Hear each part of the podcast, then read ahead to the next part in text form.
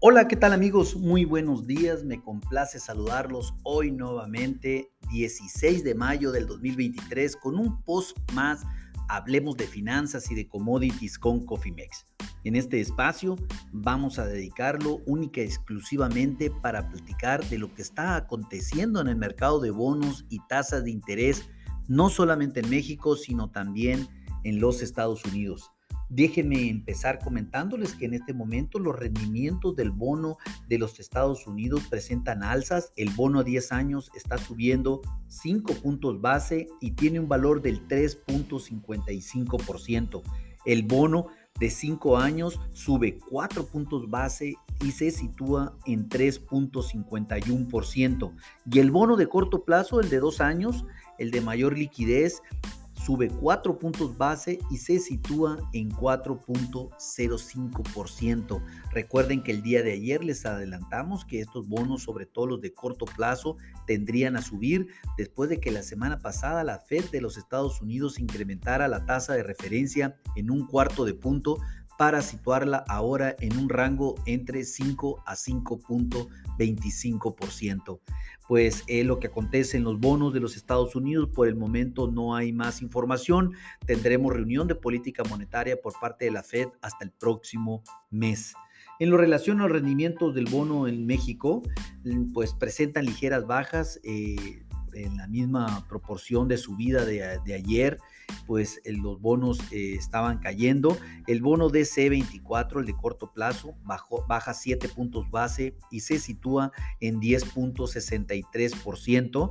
El bono JN27 baja 7 puntos base y se sitúa en 8.94%.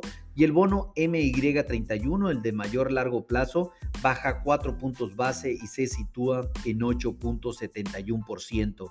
No hay que olvidar que este próximo jueves tendremos reunión de política monetaria por parte de Banjico y la volatilidad continuará sin lugar a dudas. Aquí lo importante es que el mercado, el consenso del mercado está esperando de que Banjico mantenga la tasa de referencia en el 11.25%.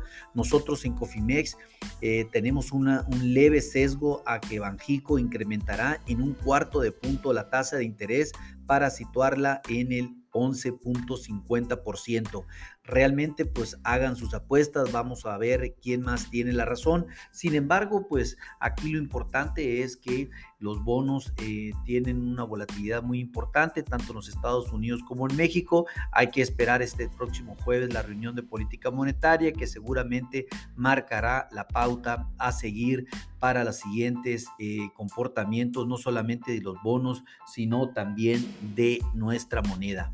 En ese sentido, déjenme informarles que en este momento el peso presenta eh, una, ah, una, depreciación del 0.29%, algo como eh, aproximadamente 5 centavos por dólar, y en el spot cotiza en los, en los 17.49 pesos por dólar. Se mantiene el peso sobre la barrera principal del soporte de los 17.50. Vamos a ver, eh, obviamente el, mercado financiero está esperando la reunión de política monetaria. Veremos un vaivén muy eh, acotado en el peso para la sesión de hoy y seguramente también mañana y pasado.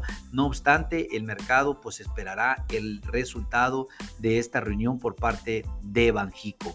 Así es como se encuentran en este momento las tasas y los bonos. Les recuerdo que existen instrumentos para mitigar estos cambios también en las tasas de interés. Si ustedes tienen créditos en, tasas eh, fijas y ya están muy altas y sobre todo si son de largo plazo, hay estrategias que se puede hacer para compensar tasas de interés, sobre todo en el largo plazo, ya que se espera que una vez que la inflación ceda, pues las tasas empezarán a bajar y ahí es donde va a estar lo interesante en términos de la estrategia de tasas de interés. En fin, eh, Cualquier duda pueden contactarnos en info.cofimex o bien por medio de este podcast y con gusto lo contactaremos. A nombre de todo el equipo de Cofimex y mío propio José Valenzuela, le doy las gracias por su atención y les recuerdo que lo peor es no hacer nada. Pasen un hermoso día. Hasta luego.